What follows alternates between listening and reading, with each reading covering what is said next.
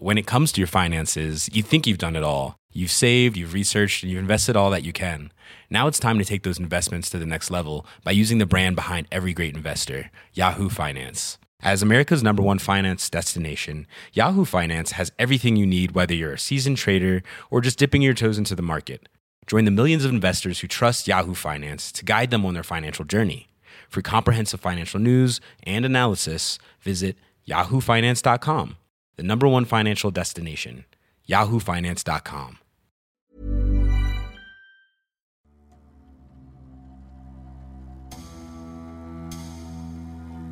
On le surnomme le derby de la Merseyside.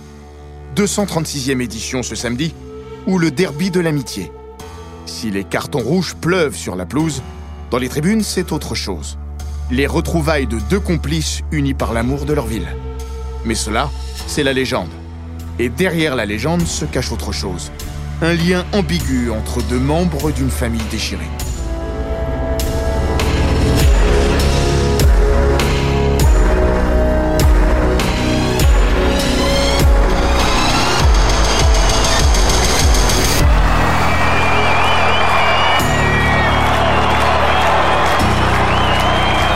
Bienvenue dans les grands récits d'Eurosport.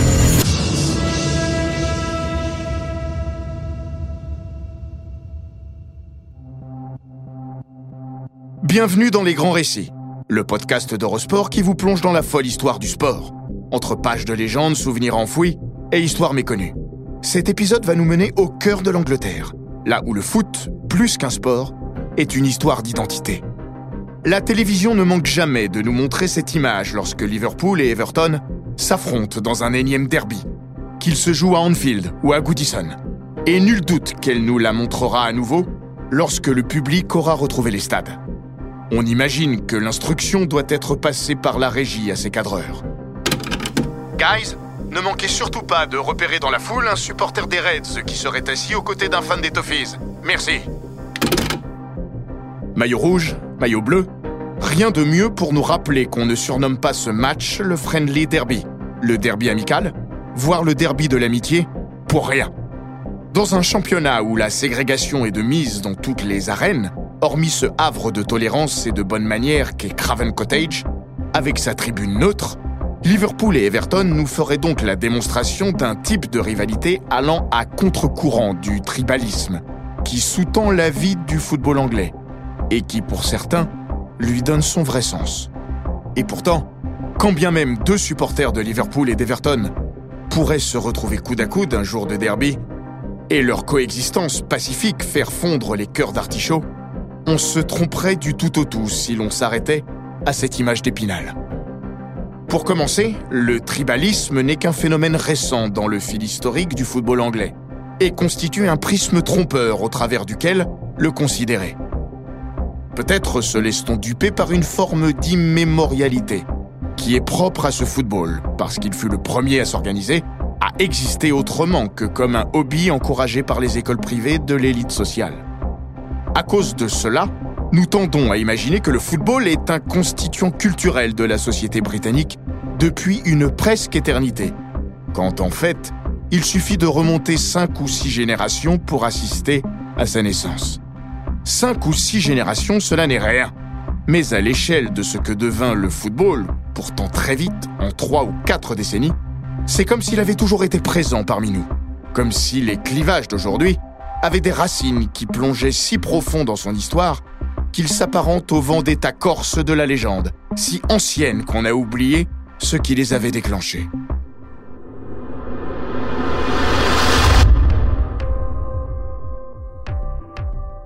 Ceci est une illusion, pour ne pas dire un mensonge. Mais comme toute illusion, et beaucoup de mensonges, il y a une part de vérité dans cette vision d'un football de tout temps défini par ses conflits intracommunautaires. Les rivalités locales et régionales sont bien un constituant fondamental de l'identité du football anglais. Hormis Leeds et Newcastle, il est impossible de songer à une seule grande ville du royaume qui ne soit pas coupée en deux, trois, quatre, voire davantage, dans le cas de Londres, mais aussi du Grand Manchester, par ses allégeances à tel club ou tel autre. C'est Bristol City contre Bristol Rovers, Notts County contre Nottingham Forest, Sheffield United contre Sheffield Wednesday. Et quand on ne trouve pas d'ennemis contre qui se battre dans son village, on va le chercher un peu plus loin. C'est Crystal Palace contre Brighton, par exemple. Une rivalité qui ne remonte pourtant qu'aux années 1970.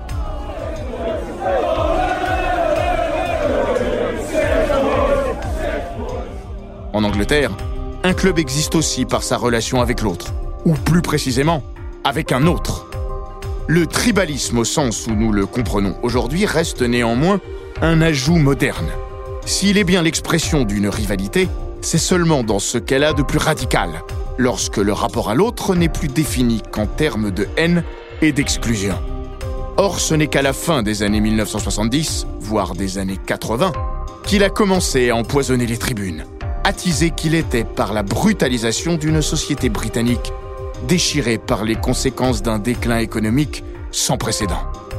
Jusque-là, comme tout supporter plus âgé le confirmera, il n'y avait rien d'extraordinaire à ce qu'un supporter d'Arsenal aille voir jouer Tottenham les samedis où les Gunners n'avaient pas de match à domicile. Et vice-versa, alors que les deux clubs étaient pourtant en conflit ouvert depuis 1919. Quand Arsenal, bénéficiant d'appuis influents au sein de la Football League, avait soufflé une place en First Division qui aurait dû légitimement revenir aux Spurs.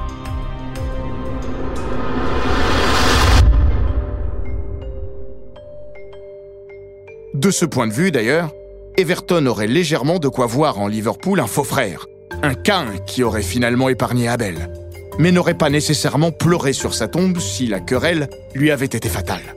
Liverpool Football Club est en effet le fruit d'une sécession au sein d'Everton Football Club, qui fut provoquée par son président, John Holding, un brasseur fortuné dont les sympathies politiques, conservatrices et unionistes, étaient aux antipodes de celles de son board, libéral et favorable à l'autodétermination de l'Irlande, ce qui, dans la plus irlandaise des villes d'Angleterre, était tout sauf un détail.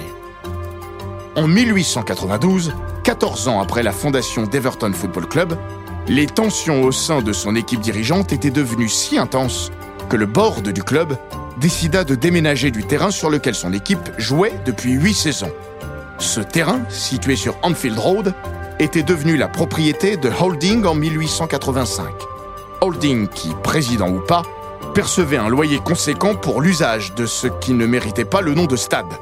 En l'absence de vestiaire, les joueurs d'Everton devaient d'ailleurs se changer avant et après les matchs dans un hôtel voisin, le Sendon, autre propriété de Holding, aujourd'hui un pub fréquenté par les supporters des Reds les jours de match, et dont le petit musée mérite bien qu'on fasse les 500 pas qui le séparent de la statue de Bill Shankly. Soupçonnant Holding de vouloir s'enrichir aux dépens du club, ce en quoi il n'avait sans doute pas tort, le board décida de quitter Anfield pour aller s'installer de l'autre côté de Stanley Park, toujours dans l'arrondissement d'Everton, à moins d'un kilomètre et demi de là. Et c'est ainsi qu'Everton Football Club passa d'Anfield Road à Goodison Park. Holding répliqua en créant son propre club, qu'il eut le culot d'appeler Everton Athletic, avant que la Football Association ne l'enjoigne à trouver un autre nom. Et c'est ainsi que naquit Liverpool Football Club en 1892 et que fut nouée son association avec Anfield. Malgré ce que ce divorce aurait pu avoir d'acrimonieux, le constat est que le tribalisme n'a pas grand sens dans le contexte du football anglais d'avant le dernier quart du XXe siècle. Les deux clubs ne devinrent pas des ennemis mortels pour autant. Le premier derby de la Mersey, un match de championnat de First Division, qui se joua le 13 octobre 1894, avait attiré 44 000 spectateurs à Goodison Park, soit le triple de l'affluence ordinaire au nouveau home d'Everton Football Club. Ces derniers avaient joué en rouge ce jour-là, tandis que l'équipe réunie à grands frais par Golding avait endossé un maillot moitié bleu, moitié blanc, complété par un short et des bas marines. Leur équipe était composée de 10 professionnels écossais et de l'international anglais Harry Bradshaw, qui décédera cinq ans plus tard des séquelles d'un coup reçu à la tête dans un match de Southern League.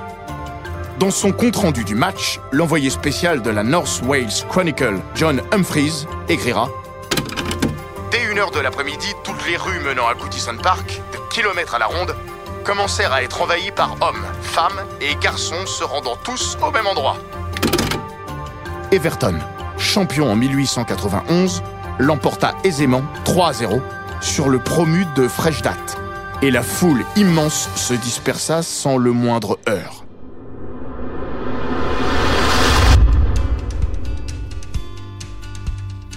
Il ne fallut que quelques années pour que Liverpool Football Club, champion de première division en 1900-1901, devienne un rival des plus dangereux pour Everton, dont le premier titre national avait été conquis dix ans plus tôt.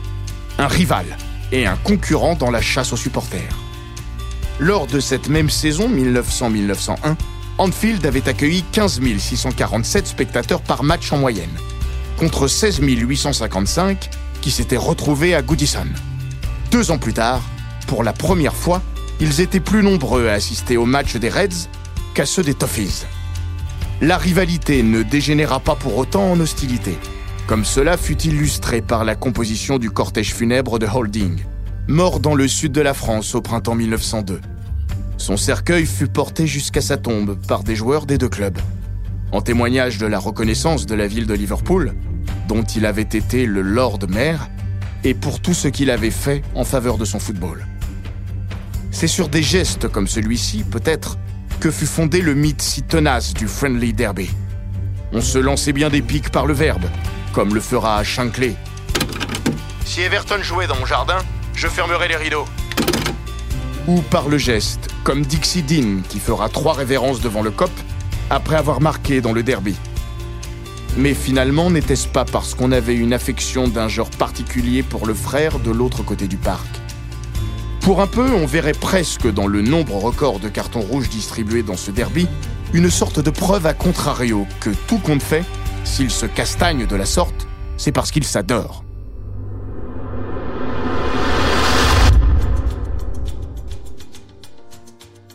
Ce qu'on ne niera pas est que ce derby fut longtemps plus amical que bien d'autres qui mettaient face à face deux clubs d'une même ville. Celui de Sheffield, par exemple, entre United et Wednesday, s'était toujours déroulé dans une atmosphère détestable et avait fréquemment nécessité des interventions policières et ce dès le 19e siècle. Si celui de Liverpool pouvait se jouer sans qu'on craigne de débordement, c'était aussi en raison de la proximité d'un ennemi commun, Manchester, la ville et ses clubs, qui ont servi de paratonnerre aux orages qui seraient nés autrement entre les deux voisins de Stanley Park. Passer de l'une à l'autre cité, aujourd'hui comme hier, c'est changer d'univers, alors que 50 km seulement les séparent et malgré tout ce qui pourrait et devrait les rapprocher. La proximité de la mer, le legs de la révolution industrielle qui a transformé leur économie, leur architecture et leur société, l'attachement viscéral de la grande majorité de l'électorat au travaillisme radical et au socialisme, la présence si sensible de la diaspora irlandaise, l'amour de la musique et du football. Pas l'accent, c'est vrai. Dans leur cas, ceux qui se ressemblent s'assemblent, oui, mais pas pour prendre du plaisir à la compagnie de l'autre, pour se provoquer et se battre. La firme de hooligans la plus crainte d'Everton, les County Road Cutters, qui sévit des 80s aux années 2000, sortait d'abord les rasoirs Stanley auxquels elle devait son nom quand c'étaient les supporters de Manchester United qui étaient l'adversaire, pas ceux de Liverpool Football Club. On dit même que la frange Hull des Reds rejoignit les Cutters lors de l'une des plus grosses batailles rangées de l'histoire du hooliganisme anglais. La bataille d'Everton Valley, en février 2005. Plus d'une centaine de fans de la Red Army, mancunienne, furent blessés lors de la pire explosion de violence liée au football de l'histoire de la Merseyside, sans commune mesure avec les affrontements qui avaient pu opposer Blues et Reds en d'autres occasions.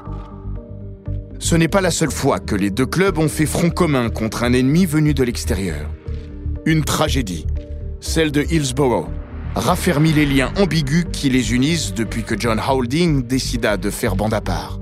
Mais c'était quatre ans après qu'un autre désastre, celui de Hazel, avait changé du tout au tout les rapports entre les deux clubs, ou plus précisément, entre les deux groupes de supporters. Madame, monsieur, bonsoir. L'horreur sur un stade de football anglais cet après-midi à Sheffield à l'occasion d'une demi-finale de la Coupe d'Angleterre de football entre Nottingham Forest et Liverpool. Dans une des tribunes, bondées, les spectateurs qui ont normalement payé leur place s'affrontent avec d'autres qui sont entrés en force, sans billets. Le dernier bilan, impensable, entre 74 et 84 morts et 200 blessés. Il y a eu une très violente bousculade, une panique indescriptible. Les supporters ont envahi le terrain le match n'a jamais repris. Personne à cet instant ne pouvait imaginer que le bilan serait aussi lourd. Des témoins, notamment des journalistes, affirment que le stade était trop petit pour contenir une telle foule. Alors, quand les autres sont arrivés sans leur ticket, ça a été terrible. Ce drame se produit quelques jours après que les dirigeants du football européen aient autorisé les clubs anglais à retourner à nouveau en compétition européenne parce que l'attitude des supporters leur semblait en amélioration. On voit qu'il n'en est rien. Or, si l'on parle souvent de la première comme étant la preuve de ce que Liverpool et Everton sont littéralement unis par les liens du sang, on préfère le plus souvent taire la seconde. Et combien elle changea du tout au tout la relation entre les supporters de deux clubs, qui sont justement fiers de leur enracinement, dans leur communauté liverpudlienne.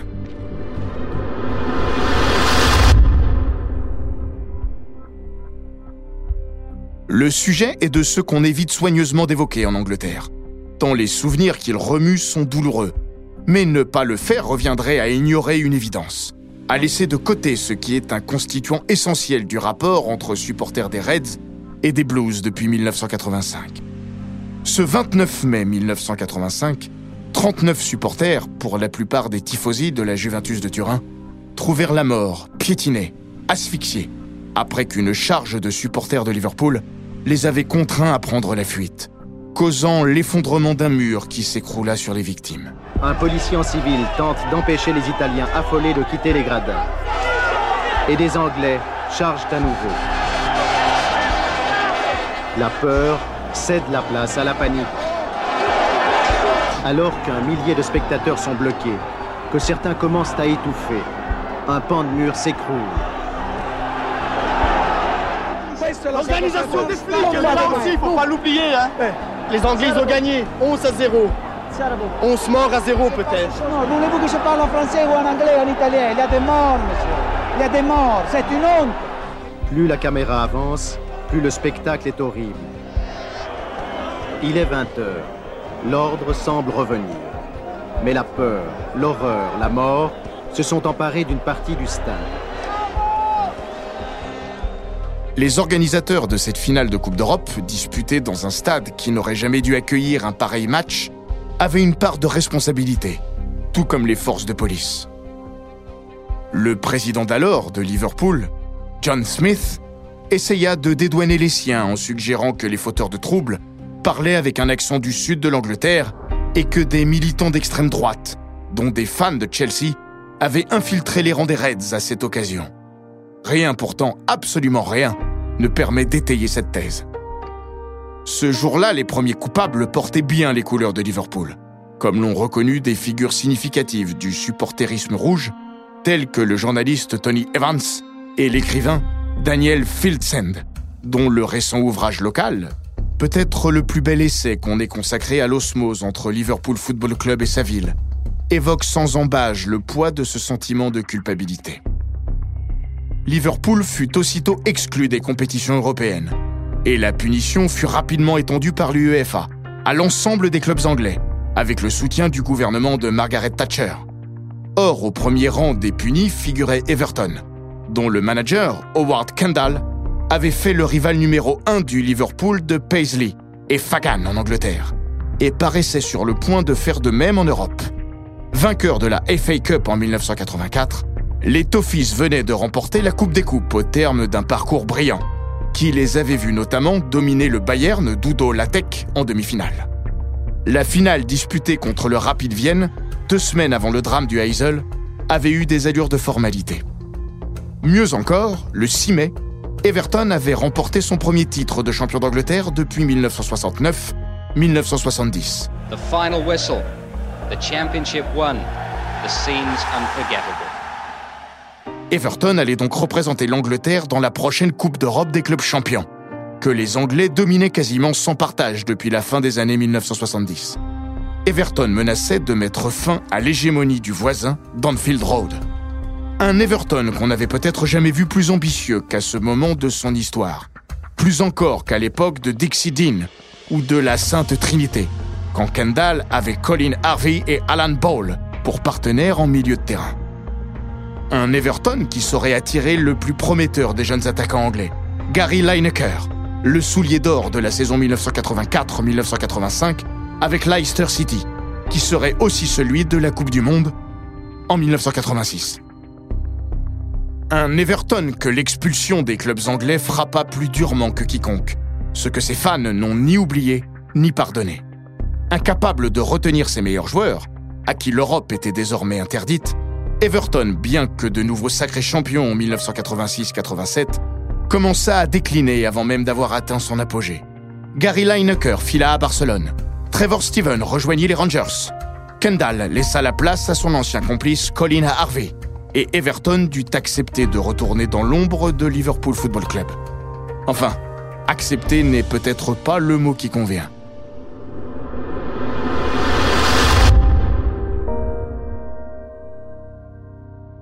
Le retour des Reds au premier rang de l'Europe avec Houillet, Benitez et maintenant Klopp n'a certainement rien fait pour la rendre moins amère. Le Hazel demeurant un sujet tabou dans une ville marquée bien plus profondément dans le vif de sa chair par Hillsborough, la profonde amertume des supporters d'Everton, qu'on a parfois représenté comme étant l'expression d'un complexe d'infériorité, est de ces ressentiments qu'on se passe de génération en génération sans trop le partager avec ceux qui ne sont pas de la famille.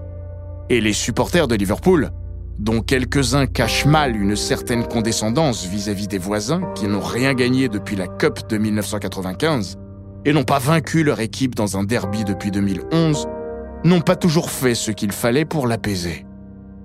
C'est ainsi que le 27 septembre 2008, lors du derby de la Mersey, disputé à Goodison, on entendit les supporters des visiteurs chanter 2-0 to the murderers 2-0 pour les meurtriers, lorsque Fernando Torres doubla la mise pour l'équipe de Rafa Benitez, ou qu'une banderole estampillée Steaua Bucarest 1986 fut déployée dans le COP en février 2010 à l'occasion d'un autre derby. Le Steaua est évidemment le club qui remporta la Coupe d'Europe des clubs champions, la saison où Everton devait la disputer, avec de réels espoirs de la gagner. Le derby de l'amitié? Oh que non Ce n'est pas de l'amitié qui lie les deux clubs c'est le sentiment d'appartenir à un même clan, ce qui n'est pas du tout la même chose. Le frère peut détester la sœur et vice-versa. Mais qu'on attaque l'un, c'est comme si on attaquait l'autre. Les 96 victimes de Hillsborough auraient aussi bien pu être des supporters d'Everton. Beaucoup de leurs familles comptaient d'ailleurs des supporters des deux clubs dans leur rang. Et lorsque le Sun publia ses mensonges, c'est toute la ville de Liverpool qui fit bloc, car c'était elle tout entière qu'on insultait. Le soutien d'Everton et de ses fans fut total et ne s'est jamais démenti depuis. Eux aussi savaient que Bill Shankly plaisantait lorsqu'il avait dit que le football n'était pas une affaire de vie ou de mort, mais que c'était plus important que cela encore. Lorsque le destin avait voulu que les deux clubs finissent par se retrouver en finale de la Cup de cette année de cauchemar, You'll Never Walk Alone avait été chanté d'une seule voix par Wembley tout entier le plus émouvant discours jamais prononcé lors d'une cérémonie du souvenir de Hillsborough le fut par Bill Kenwright, alors président d'Everton, qui se souvint comment, enfant, il lui arrivait d'être porté par la foule du COP jusqu'au premier rang lorsqu'il allait voir jouer les voisins. Le Sun est interdit de séjour à Goodison comme à Anfield. Chaque fois qu'Everton put faire montre de sa solidarité, Everton le fit. Service place blues.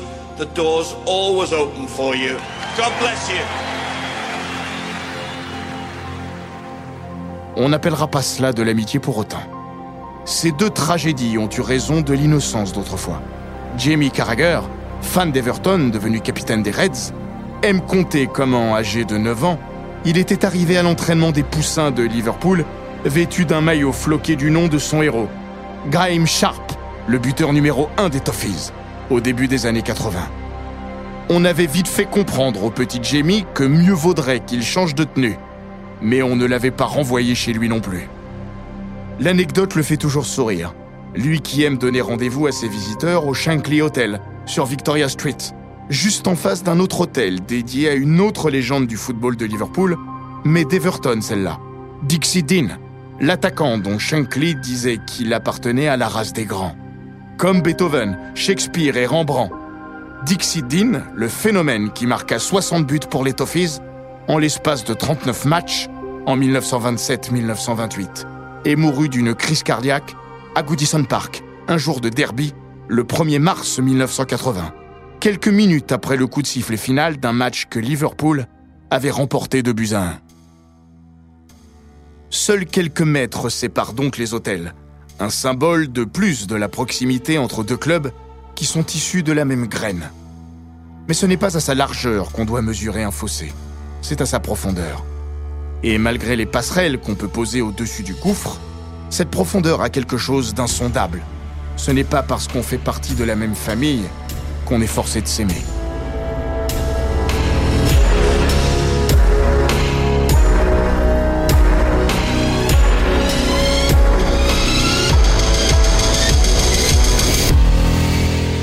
Cet épisode des grands récits d'Eurosport a été écrit par Philippe Auclair. Il est raconté par Florian Bayou, monté par Gilles Bavulac et produit par Bababam. N'hésitez pas à vous abonner, commenter, partager et noter ce podcast sur Apple Podcast, Google Podcast, Castbox, Spotify, Deezer et toutes les plateformes audio.